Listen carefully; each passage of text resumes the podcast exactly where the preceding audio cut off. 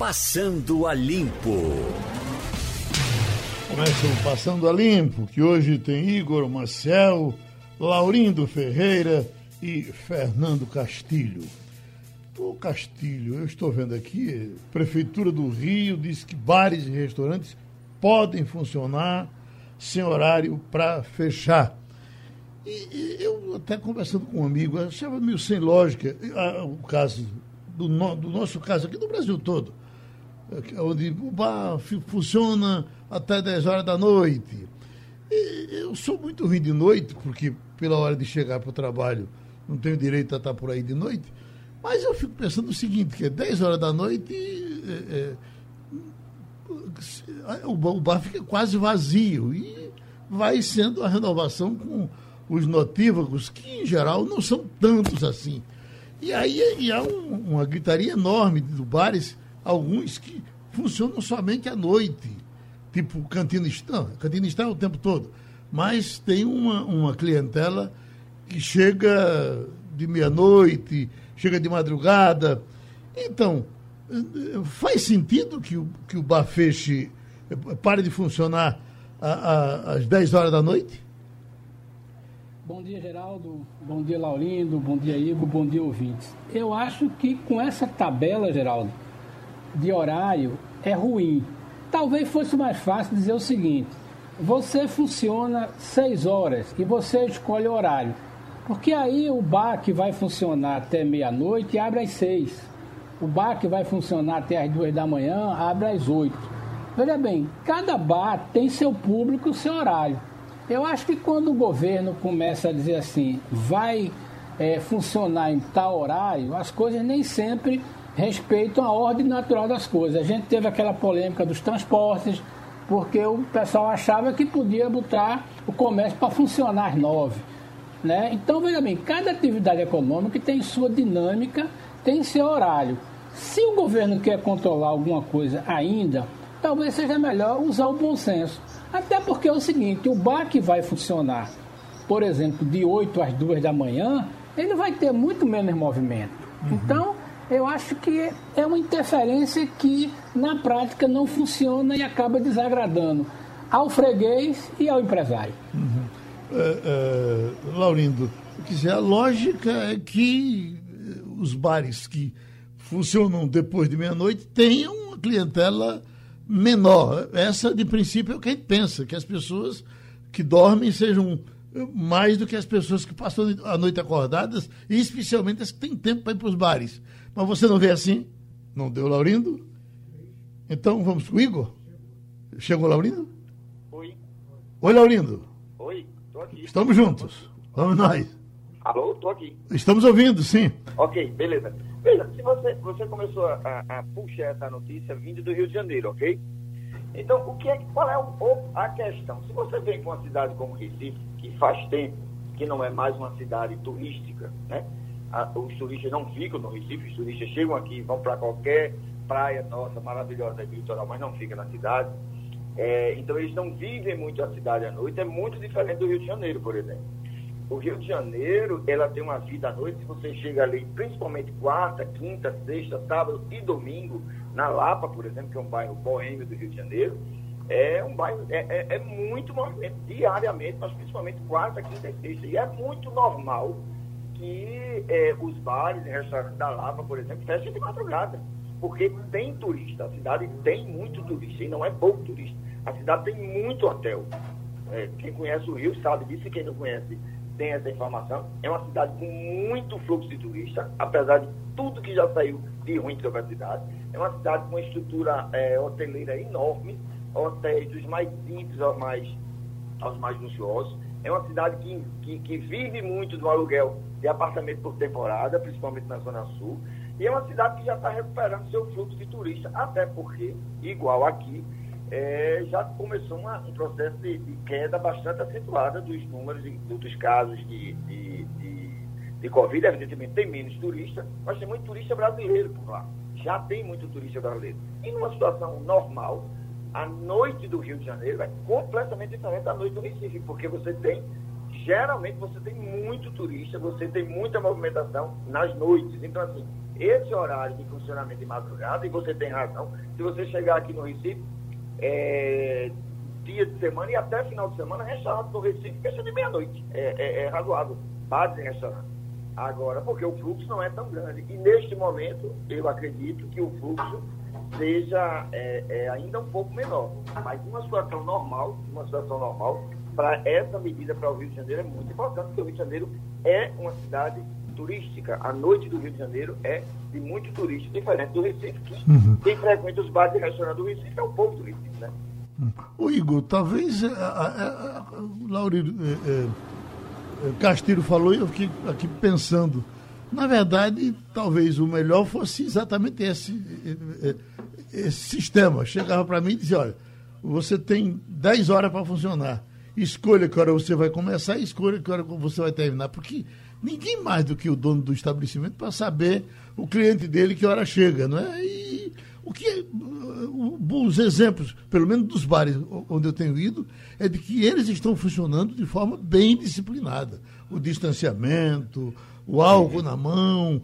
Eu realmente é, é, devo ter passado durante esse tempo, até por um propósito de ver mais bares, eu devo ter passado nos cinco ou seis, e em todos eles encontrei disciplina. O Geraldo, eu toda vez que vejo alguma discussão sobre isso, sobre o horário do bar, se o que horas o bar tem que fechar por causa do coronavírus, geralmente eu faço a pergunta que eu vou fazer agora. Alguém sabe qual é a marca do relógio que o coronavírus usa? Porque provavelmente se acredita que o coronavírus tem um relógio e que esse relógio é que define o horário. Ele tem um horário que ele sai de casa para poder atacar as pessoas. Pelo menos é assim que parece que o governo do estado e as autoridades públicas é, enxergam o coronavírus, enxergam a Covid. Não é dessa forma, a gente sabe que não é dessa forma. Então, você está certíssimo. Tem que ter um limite de horário, tudo bem, coloca um limite de horário ali, coloca que vai funcionar durante seis horas, e aí cada um escolhe o horário melhor para funcionar. Porque o que vai evitar contaminação é, são os cuidados que vão ser tomados dentro do estabelecimento. Então, se tem álcool em gel, se nas mesas, se tem distanciamento entre as mesas, é, o que não pode é você criar regras, não por causa do, da Covid, mas por causa da insuficiência do, o, do poder público para fiscalizar. O que você não tem é fiscalização. Olha, você vai à praia, no, você foi à praia naquele dia, no dia 7 de setembro, que foi tão falado, olha, porque o mundo vai se acabar porque as pessoas foram para a praia no dia 7 de setembro lá e tinha aglomeração. O distanciamento estava até razoável no dia 7 de setembro. Se você foi agora, já recentemente, já não tem mais tanto distanciamento. E fiscalização que não tinha no dia 7 também não tem agora. Não tem fiscalização. Então, é, trata-se, na verdade, não é de um cuidado por causa da Covid, simplesmente, é também, claro, mas não é somente isso, é uma falta de, é a falta de estrutura do poder público para fazer para poder fazer uma fiscalização. É, você tem os shoppings funcionando com toda a segurança, por exemplo, você tem comércio funcionando, você tem todo mundo tomando suas precauções, todo mundo garantindo o distanciamento e na, na, no caso de, dos bares você não pode porque à noite, depois de 10 horas, o, a, a, o coronavírus ataca mais, é isso. É, acho que isso deveria ser explicado, mas eu acho que a solução a solução quando você diz de colocar aí um determinado tempo, um limite de horário, um limite de tempo e você deixar o, o, o comércio, o comerciante, o lojista, ele abrir no horário que ele quiser, eu acho que isso aí resolveria a situação completamente. Eu filei de Castilho, ele que, eh, diz assim, você, ó, eh, determina uhum. quantas horas você tem e aí você vai trabalhar dentro desse horário. O, é. o, o, que você, o, que nós temos, na verdade, hoje é que na, houve um tempo que você só tinha uma farmácia que ficava de plantão.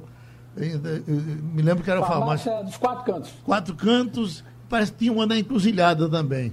Também. Que ficava de plantão. Hoje você tem muito mais farmácias abertas, sim. Você tem um consumidor notívago aí que você não tinha antigamente.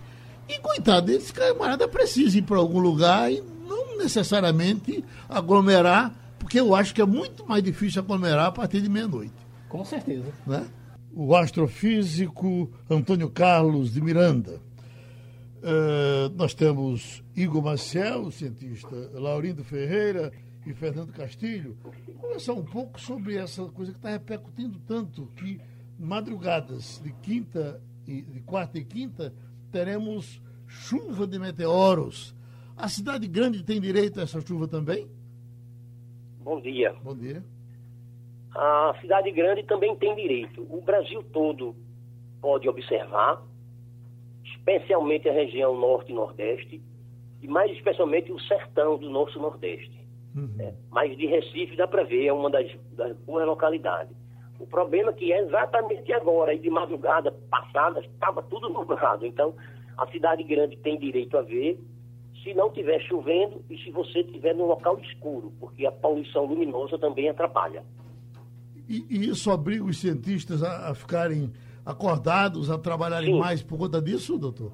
Sim, muita gente sai de casa e passa a madrugada em local escuro e, e às vezes vai para interior, porque tem pessoas que vão, vão vai anotar, né?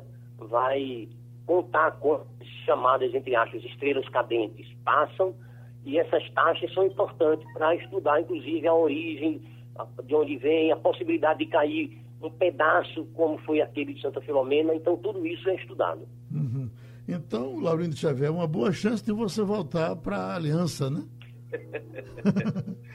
Bom dia, professor. Essa, essa história de, de, de, chuva de meteoros é uma coisa que, dita assim, assusta, né? Hoje tem chuva de meteoros. É... Algum motivo para a gente ficar preocupado ou é só um espetáculo, mais um belo espetáculo da natureza? É, é, além de um belo espetáculo da natureza, é, um, é uma oportunidade científica e, e, de certa maneira, a gente pode ter uma pequena preocupação, porque as chuvas de meteoritos são objetos que entram na Terra e se alguns tiverem um tamanho um pouco maior, eles podem cair, dependendo da localidade, e fazer um certo estrago. Comumente esses pedaços são pequenos, comumente. Mas nós vimos lá em Santa Filomena que caiu um pedaço de quase 40 quilos e ainda bem que não bateu ninguém. Professor, essas. É, é, na cidade grande, por, com para-raios, com essas antenas e tal, isso atrai ou afugenta e faz com que é, é eles caiam sempre em lugares mais distantes? Não, não, não. Os para-raios, eles não têm uma relação, porque o para-raio é mais para atrair carga elétrica, tá? É a atração eletrostática. Uhum. E, e, os meteoritos eles podem cair em qualquer local, mas probabilisticamente falando, eles caem em áreas mais é, abertas, né? Sim. Por quê? Porque a cidade tem uma, uma área pequena comparado com o território do, de um país, né? E as cidades onde tem adensamento populacional são relativamente pequenas comparadas com áreas livres do interior, áreas rurais, os oceanos e as matas. Sei. Igor Marcel?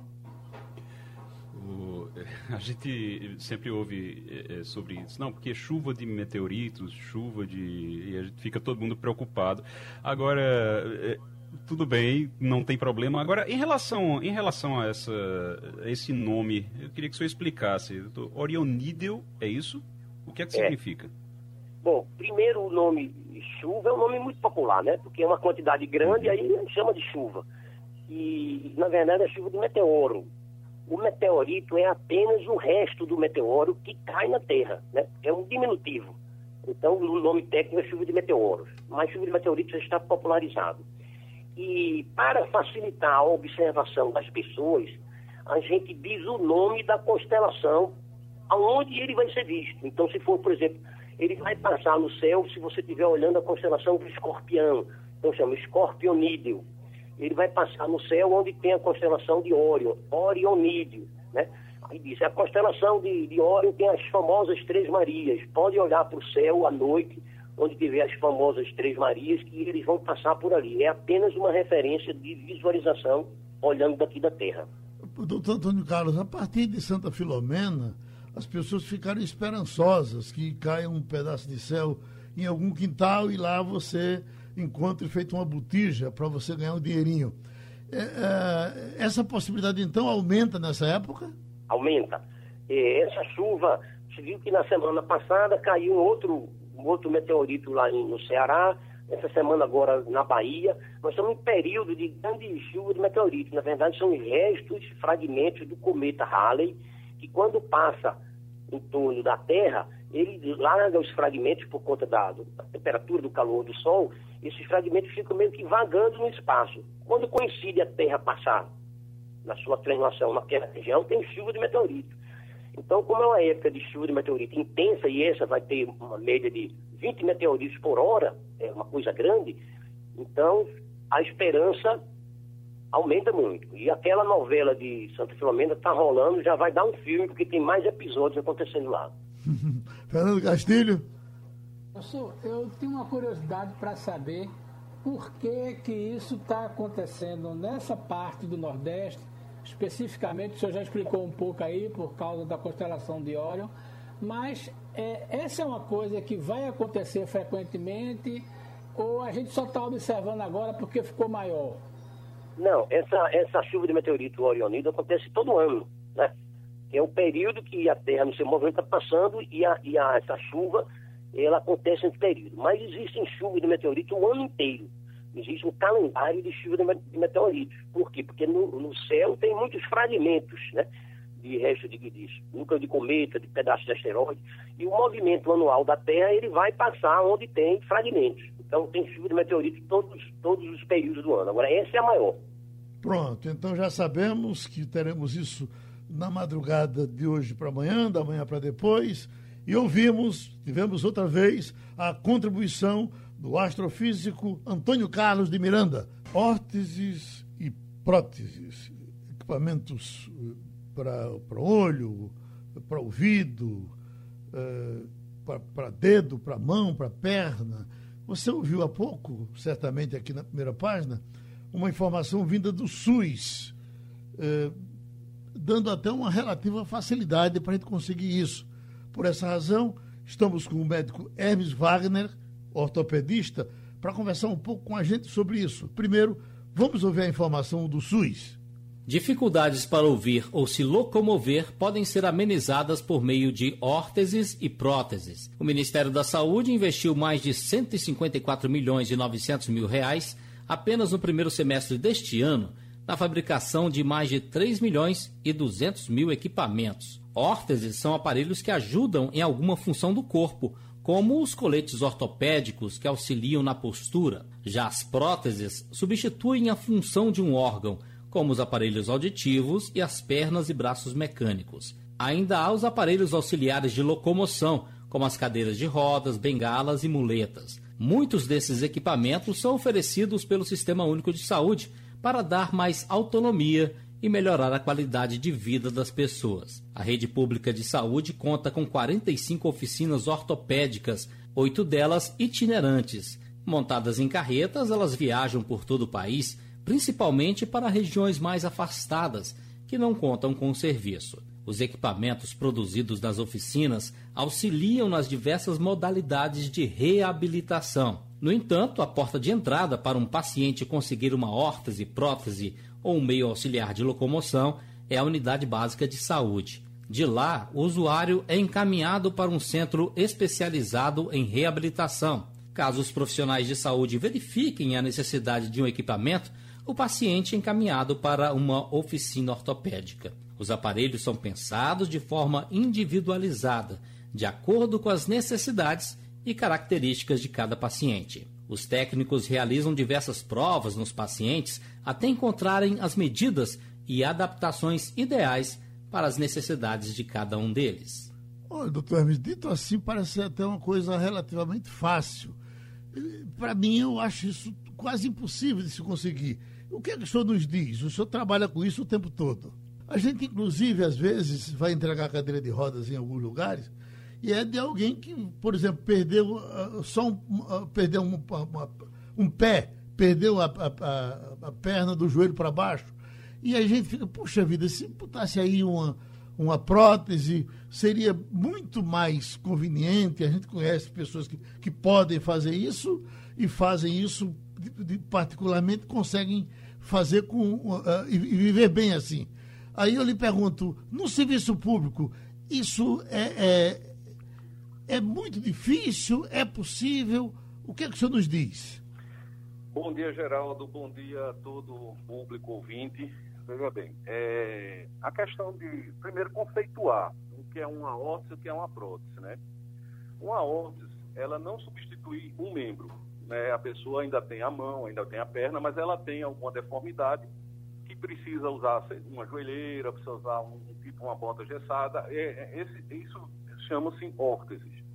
Né? Então, as órteses são externas e elas ajudam a pessoa que tem alguma deficiência de locomoção. Isso se viu muito no tempo da paralisia infantil, a gente usava muito mais. Graças a Deus, né, basicamente extinta aqui no Brasil, a gente ainda tem algumas pessoas que têm sequelas, mas não tem aparecido casos novos. Quanto à prótese, a prótese pode ser interna, que é um implante que a gente bota dentro, por exemplo, a pessoa tem uma artrose do joelho, a gente bota uma prótese. Isso é um tratamento cirúrgico, né? É, é um implante, também chamado de prótese, né? E tem as próteses externas. Por exemplo, um paciente tem um esmagamento da perna que perde toda a circulação, perde musculatura, perde osso, e essa perna é amputada. Então, ele tem uma substituição do membro. Quando a gente faz a substituição, não se chama órtese, se chama prótese, por substituir. Então, aqui no estado, nós temos alguns locais que dão essa assistência a, ao paciente do SUS, né? Então, a gente tem o Hospital Getúlio Vargas, que também, inclusive, as cadeiras de rodas, também lá, se a pessoa é matriculada, é encaminhada por uma unidade básica ou encaminhada por um outro hospital que não tenha, por exemplo, Otávio de Feitos, quando a gente tem alguma dificuldade, a gente encaminha o doente para lá e ele entra nessa fila do SUS, né? Apesar de que em cadeira de roda não pareceu um grande problema nosso, porque o trabalho que vocês fazem aí é maravilhoso. Mas as próteses, nós também temos no, né, no Getúlio Vargas, né, é um, por exemplo, um paciente nosso que a gente amputa aqui, a gente encaminha ele para o Getúlio Vargas ou para o IMIP também, que tem esse, esse, esse material. A ACD também faz um, um trabalho interessante com as crianças que têm problemas é, de locomoção, tanto no nível de órtese como no nível de prótese mas eles têm que ser encaminhados por um especialista, né? tem que ser avaliado antes, e vai ser encaminhado para a CD, né? e o colega lá da CD também vai avaliar e vai indicar qual o melhor aparelho a ser fabricado ou feito para essa pessoa. Uhum. Agora, para chegar até isso, doutor Hermes, a, a, minha irmã, por exemplo, ela fez, é, botou a prótese de, de quadril e, com plano de saúde, e o plano de saúde eh, jogou para cima de mim, eu pago, é uma coisa caríssima, eu sempre digo, é quase 4 mil reais esse plano de saúde de minha irmã, e ele me cobrou, uh, me cobrou 80 mil reais. Uh, fomos para a justiça e, e, até o plano foi condenado, até por dano morais, teve que devolver 11 mil reais à minha irmã por conta disso. Veja, isso no plano de saúde, no particular. No público, é, demora demais a chegar até a, a, a, se, a, se, conquistar um equipamento desse? É, acredito que no caso da sua irmã foi uma prótese de quadril, uma Sim, prótese interna, não é? Foi, foi. Então, é, no serviço, por exemplo, aqui no Otávio de Freitas, hoje tá, estão sendo realizadas duas próteses de quadril, agora nesse momento. Eu estou aqui, né, tem, dois, tem duas salas sendo operadas, duas próteses de quadril, essa prótese interna, que é a substituição, né, implante. Então, no SUS, isso, é, tanto aqui no Otávio de Freitas, como alguns hospitais referenciados, Memorial Jaboatão, é, é, lá em Moreno, lá, lá o HR, o Getúlio Vargas, todos esses hospitais, eles fazem esse implante. Então, o paciente ou chega com a fratura ou tem uma artrose, ele, quando ele tem uma fratura, é mais urgente. Ele vai entrar logo e vai, deve ser operado, enfim, uma semana, dez dias no máximo, é, e quando ele tem condições clínicas. E quando é uma prótese que a gente considera que é uma prótese porque ele tem uma artrose, então ele tem muita dor, não consegue andar, sentar, enfim, no quadril, esse vai entrar numa fila. É, esse realmente demora mais. Demora um, tempo mais razoável, até pela demanda excessiva uhum. que a gente tem das fraturas. Né? Mais de 80% dos leitos da gente estão ocupados por traumas com motocicleta, esses traumas de alta energia, de acidente. Então, a gente tem pouca oportunidade de, de operar os doentes que são oriundos de, de, ambulatório, aquele que é acompanhado pelo médico, o médico indica a cirurgia, por conta dessa alta demanda provocada por esses acidentes, de, principalmente das motocicletas. Laurindo Ferreira. É, doutor, bom dia. É, no, no, a gente tem um, um, em Pernambuco, inclusive, um sistema avançadíssimo de acompanhamento de transplante de órgãos, né? Inclusive uma lista pública. As pessoas sabem é, é, é demanda versus, versus é, oferta, exatamente como é que as coisas acontecem. No caso das próteses, funciona mais ou menos assim? Ele participa desse, desse modelo da central de transplante? Como é que funciona? É, veja bem, é, como é muito diluído, fica muito difícil, dif diferente do, do, de um transplante que a quantidade é infinitamente menor. Né? Você disser que quem precisa de transplante no estado de Pernambuco, se você botar de todos os transplantes, você não chega a 500 pessoas, tá certo? Botando pulmão, coração, é, oftalmológico. Mas em compensação de prótese, de, só de joelho, é, o Otávio de Freitas tem uma fila com mais de 300 pessoas. A gente tem Petrolina, a gente tem Salgueiro, a gente tem toda, cada região tem suas filas. Né? Agora, a gente ainda não tem um grande planejamento, isso é, é reconhecido pela Secretaria, que tem lutado para isso, de fazer cirurgias eletivas, da, de, de, dar andamento é, a essas filas. Né? Então, mas cada hospital, basicamente, cada unidade Existe, existem iniciativas tentando unificar essa unidade, porque a gente sabe que muitos pacientes que estão na fila no hospital, eles também estão na fila do outro hospital. É, no ano passado, houve um grande levantamento por parte da Secretaria Estadual de Saúde, justamente no intuito de unificar. Sinceramente, eu não sou, eu, eu, eu trabalho no Otávio de Freitas, mas eu não sei como está isso hoje, se tem já uma unidade, é, e até porque no momento, próximo joelho aqui no Otávio Freitas, a gente está dependendo de uma licitação, a gente está sem a possibilidade de fazer. Então, eu não estou muito a par de como anda essa fila. Pronto, a gente agradece ao doutor Hermes e certamente a gente vai falar mais vezes, porque tem um montão de gente ligando para cá, querendo detalhes esses aparelhozinhos de botar no ouvido. Sim, doutor Hermes, esse de botar no ouvido que. Olha, é, tem, tem, a prótese, eu estou com a lista aqui de uhum. toda a rede dupla complementar, que, e cada um faz o que faz. Né? O Getúlio Vargas, por exemplo, ele tem próteses ortopédicas, órteses ortopédicas, cadeira de roda e outros, meios, eh, outros meios de auxílio à locomoção. O Hospital Barão Lucena, por exemplo, tem aquelas bolsas de ostom, ostomias, né? Que os pacientes que estão ostomizados, que fizeram, uhum. levar, tem algum problema é, no intestino, que precisa fazer uma colostomia, e lá eles distribuem essas bolsas. Lá também tem as próteses mamárias não cirúrgicas, né? não é aquela prótese que a pessoa implanta, mas uma prótese externa, que, que para os pacientes do próprio hospital, que são atendidos lá, que operam câncer de mama, lá eles têm. A ACD tem as próteses ortopédicas, também tem órtese ortopédica, cadeira de rodas e outros meios também que auxiliam a locomoção. O IMIP tem as próteses auditivas, como você perguntou, né? Uhum. Então, ele está na lista como é, que ele tem a prótese auditiva. O Hospital das Clínicas tem as próteses mamárias também não cirúrgicas para os doentes que tiveram que estipar a mama em câncer, né, mas elas, elas são externas, não são cirúrgicas. E a Fundação Altino Ventura tem as próteses oftálmicas, as pessoas que com tumor precisaram fazer a enucleação, tirar, é, retirada do olho, né, e precisa botar uma prótese, é, é com a Fundação Altino Ventura. E lá também eles têm bengalas para deficientes visuais, né? Uhum. E aí vai. O Hospital Agamemnon Magalhães tem prótese oftalmológica, tem órteses oftalmológicas também e bengalas para deficientes visuais. O Hospital Oswaldo Cruz tem próteses cirúrgicas, é, não mamárias não cirúrgicas também, para aqueles doentes que foram operados de câncer. E aqui ainda fala de Petrolina, mas eu acredito que o Centro Auditivo de Petrolina como próteses auditivas. E terminando o, o, a unidade de saúde municipal de saúde auditiva, que é aparelho ativo lá na em Divinópolis, Caruaru.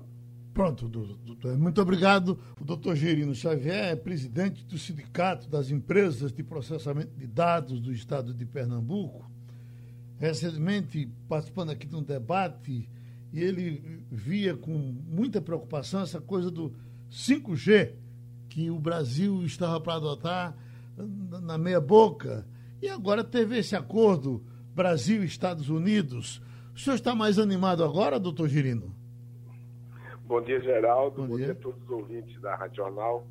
Não, Geraldo. Eu acho que tem alguns setores da, do, da economia que, quando o Estado se mete, a solução nem sempre é a melhor. Essa adoção do 5G é uma tecnologia que vai mudar paradigmas de maneira radical vai possibilitar você conectar tudo quanto é equipamentos da indústria, do comércio, da residência, do cidadão comum que anda com o smartphone na mão. Você propicia ter veículos sem motorista, você estará conectado. Mas quando a gente está conectado, há um pressuposto que estamos sendo também vigiados. Temos informações é, passadas para esses é, nesse modelo de conexão que vai ser manipulado, a gente não sabe por quem, e aí é preciso muito rigor nessa, nesse aspecto. É, na questão da adoção que o presidente fez ontem, há algumas considerações. A consideração de caráter econômico, dito pelas executivos das teles, é que o dinheiro do fundo americano não seria suficiente para financiar a troca de todo o parque instalado da tecnologia 4G para o 5G, uma vez que tem componentes que são da Ericsson, da Nokia e de outros fabricantes que serão aproveitados na, como componente na 5G e nessa, nessa decisão americana me parece que isso tudo vai ser desprezado e eles afirmam que este dinheiro não daria, o fundo não tem dinheiro suficiente para bancar toda essa mudança tecnológica. É, e essa briga é política, né? A Huawei está é, tá no centro da discussão, porque o governo americano tem, tem temores que a China não entre com essa tecnologia, apesar que os chineses têm testado essa tecnologia antes de todo, todo e qualquer outro fabricante no mundo. E eu acho que a decisão feliz é quando você estabelece padrões de uma maneira imperiosa para analisar rigorosamente é, um plano de vigilância técnica permanente por parte dos principais atores, nesse caso, governo, sociedade, as teles, um plano de segurança cibernética, que hoje toma grau de importância muito maior do que a segurança que a gente está acostumado a ver e ouvir, né? Falar, caso do Exército, Marinha Aeronáutica, não obstante a importância desses atores institucionais, mas a, ciber, a segurança cibernética oferece muito risco do que qualquer outra ameaça que nós possamos colocar aqui no cenário, no plano maior, para fazer essa uma, uma avaliação. Igor Marcel? A gente. Muito bom dia. Eu queria. É, é, a gente ouve o tempo todo, nesse caso, que a, a, adoção do modelo que vem da China poderia colocar o Brasil em risco. E essa é a maior preocupação, ou pelo menos é a maior reclamação dos Estados Unidos, que colocaria é, todo mundo em risco porque a gente vai poder ficar vulnerável a ataques, vai ficar vulnerável à espionagem e por aí vai. Isso realmente existe? Existe esse risco se o Brasil adota o 5G, o modelo chinês? Existe essa preocupação realmente ou é simplesmente uma questão política? Esse, esse risco existe em qualquer fornecedor de qualquer parte do mundo. É, o que nos compete é colocar um, é, um, uma agência, um, um comitê, sei lá que nome dá isso. É, pessoas especializadas para tratar das questões de segurança cibernética permanentemente. Independente da tecnologia chinesa e americana, porque os Estados Unidos fazem essa. É, o Trump faz essa acusação de maneira assim muito superficial, é muito espuma. Né? É fácil você fazer uma afirmativa dessa. Agora é preciso dizer o, o qual o risco que oferece o próprio Estados Unidos oferecendo. Qual a diferença entre os Estados Unidos e China nas questões geopolítica partidária? Qual é, qual a diferença de necessidade de poder e hegemonia política no mundo da China e dos Estados Unidos? Acho que, independentemente de quem forneça, é necessário estabelecer rigores de fiscalização, de parametrização técnica, e de segurança cibernética rigorosa. Assim, eu acho que o modelo híbrido, assim, é, seria, assim, tanto faz equipamento de A ou de B, entendeu? O padrão 5G, se você estabelece o padrão, você vai definir muito o equipamento na, embaixo, no suporte.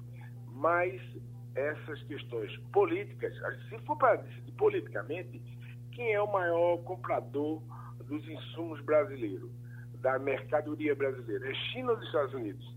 A gente chega, a China chega a ser mais de 20 vezes, eu acredito que o número é esse. É, na realidade, o que está posto é um problema político. Eu pouco ouvi falar da preocupação da segurança técnica para a adoção do padrão, para a proteção da sociedade e do próprio governo que precisa ter sigilo nas suas decisões, uhum. nas decisões de Estado. Fernando Castilho. Bom dia, doutor Gerina. É, eu, certa vez, conversando a, com o embaixador Todd Chapman, que é o embaixador dos Estados Unidos do Brasil, eu fiz uma pergunta bem primária. Me diga uma coisa, é, qual é a tecnologia 5G que os Estados Unidos têm? Aí ele disse, nós não temos. Nós defendemos a tecnologia da Samsung, da Ericsson e da Nokia. Eu disse, e por que essa briga toda? Então ele ficou com aquele discurso político. A minha pergunta é, como é que você sustenta esse debate técnico comparando isso, é, as tecnologias que são é, Samsung, Nokia, Ericsson versus 5G. O senhor teria condições de dizer é, qual seria a mais adequada? Porque a 5G já está em 10 países.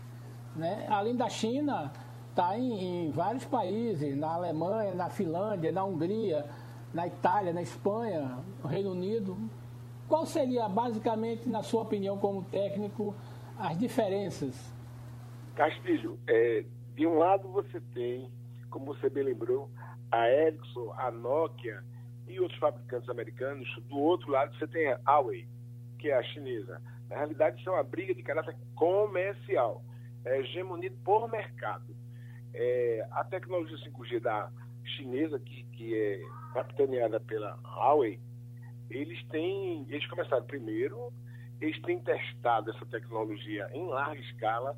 Eu tenho alguns colegas engenheiros que têm trabalhado em projetos junto com eles que dizem que eles são muito abertos, muito solícitos para é, qualquer observação, eles discutem exaustivamente, não tem aquele, aquela empáfia de que ah, eu fiz, é o melhor e, e, e tchau para você. Não, não, não tem esse posicionamento. É, e aqui no Brasil, especialmente, a, a Huawei tem sido testada muito antes de qualquer outra empresa aí que nós citamos. Então, mas isso significa, é, na balança comercial, um número bastante expressivo, porque essa tecnologia é grande, ela requer compra de insumos muito caros e ainda por cima você tem pressupostamente esse controle da informação, porque ela vai trafegar informação em cima da sua frequência, por dentro dos seus equipamentos, e a razão pela qual eu acho que assim, olha, não dá para dizer, eu definitivamente não sei dizer qual é a melhor do ponto de vista técnico, porque a gente não tem informações. Mas, considerando o que tá, tem feito a Huawei no resto do mundo, em outros países que já estão instalados, no próprio Estados Unidos. Os Estados Unidos teve uma, um posicionamento no, na Câmara de Comércio de proibir as instituições americanas de comprar equipamentos Huawei, desde um, um pequeno celular até tecnologia de, de comutação. Então, assim, a questão, acho que fundamentalmente é de mercado. Laurindo Ferreira? É, bom dia, Dagino. Tem duas questões aí que eu queria que o senhor, se pudesse comentar rapidinho para a gente. Esse debate é, que envolve os Estados Unidos em meio a uma campanha eleitoral cujos discursos são muito apropriados ou não para o momento, eu acho uma, uma coisa que cria várias tensões, por razões óbvias. Tá no, o presidente é, é, dos Estados Unidos está no meio de uma campanha tentando se reeleger. E sobre o aspecto de que de que como seremos vigiados já somos faz tempo, né? Não é nenhuma novidade. Nós já somos extremamente vigiados, o que dizemos, o que falamos, o que postamos, o que até pensamos até. A gente já está sob, um, sob uma, uma, uma, vigilância eterna das grandes plataformas é, é, digitais, digamos assim. Como é que a gente resolve essa bronca desse debate no meio de uma, de uma eleição americana, onde tem vários interesses em jogo, e como resolver essa questão. Ok, estamos sendo vigiados, mas já estamos faz tempo, né? É, o, o, o, embaixador, o embaixador do Brasil no Boston, ele, ele tem, teve um posicionamento bastante adequado, né, porque ele acha que, primeiro, que esse debate não precisava ser feito agora, essa carta de intenções que o Brasil assinou ontem foi desnecessária, era, foi apenas um gesto político. Eu não sei o desdobramento jurídico que isso pode acarretar, mas o, o, o que é determinante é que é, toda nação deve ter sua política de segurança cibernética, rígida e sem interferência de outras nações. Para mim, isso é o ponto base para início de qualquer discussão. Então, assim, o, o, esse, esse momento político, eu acho que é o momento mais inapropriado para ser levantado essa questão. Eu acho que, na minha opinião, foi inabilidade do governo do Brasil ter feito esse acordo. O chefe de segurança é, máximo, autoridade de um posto assim, de muita relevância americana, vir para assinar um acordo de intenções comerciais. Nos parece é, peso demais para equilibrar uma medida muito pequena. Eu, eu, eu, eu acho desproporcional o que foi feito ontem e acho que essa discussão, se for levada pelo viés da política, só da política, a gente vai, no final, ter prejuízos significativos, que eu não sei quais são ainda, mas não tenho dúvida, teremos prejuízo. Pronto, a gente agradece ao engenheiro Gerino Xavier, presidente do Sindicato das Empresas de Processamento de Dados do Estado de Pernambuco.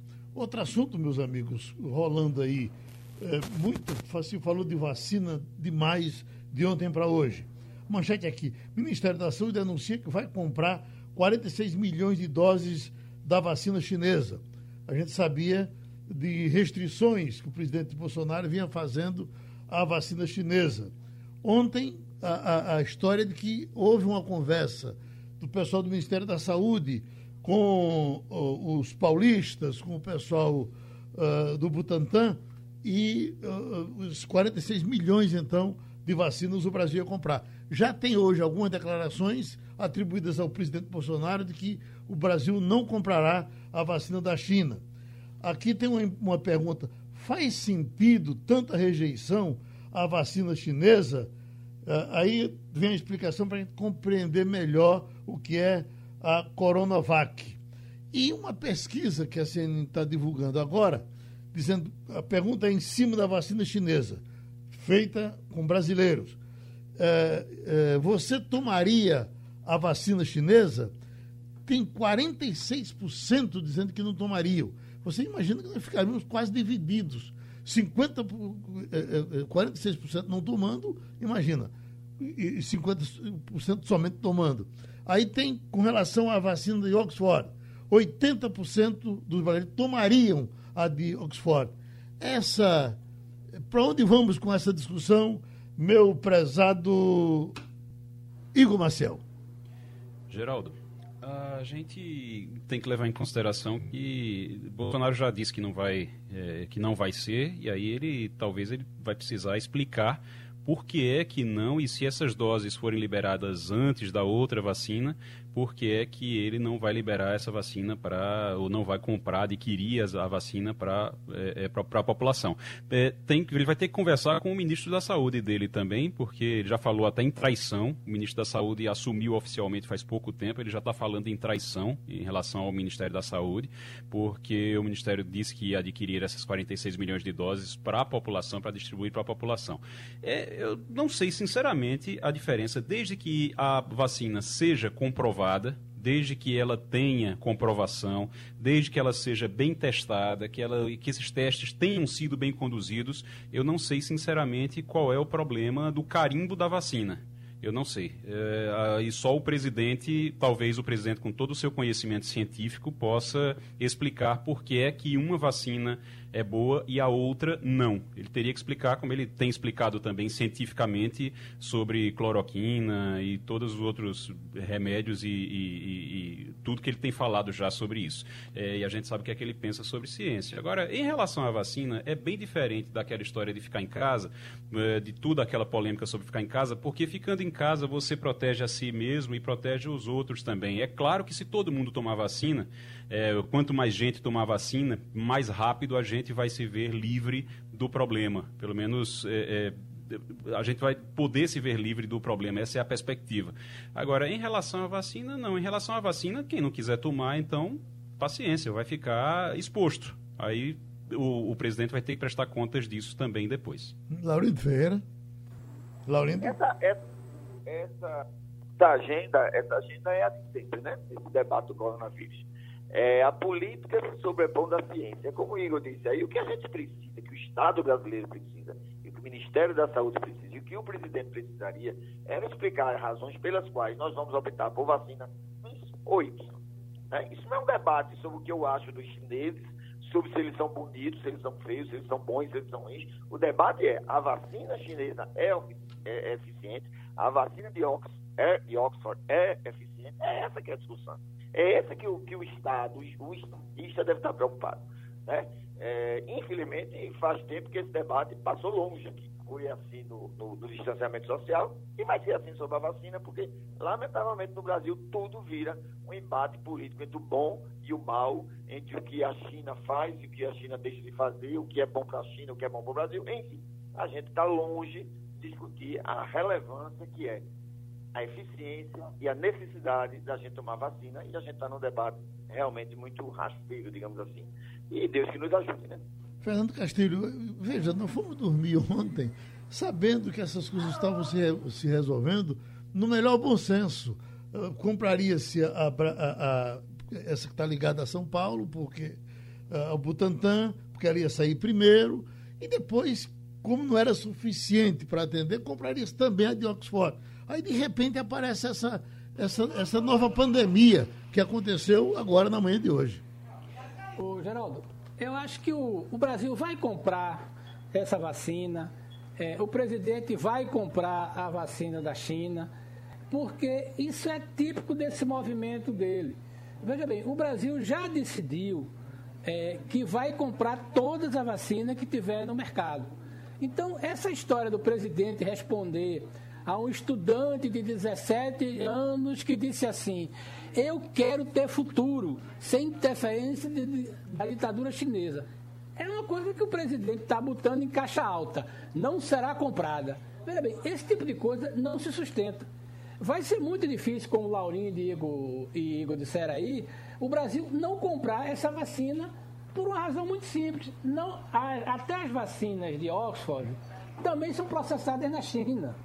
Está entendendo? A China é a maior manipuladora, manufaturadora de produtos médicos do mundo.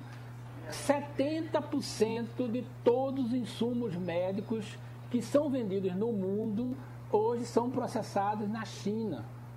Os Estados Unidos processam 10 ou 15, França mais um pouquinho, a Índia um pouco. Então, veja bem, se fabrica, o melhor lugar para se produzir vacina, seja ela de onde for, fora da Rússia, é na China. Então, é aquela história. É mais um posicionamento de Bolsonaro, que ele diz que vai ser esclarecido hoje, e certamente a gente vai comprar da China, da Rússia, da Inglaterra e de onde aparecer.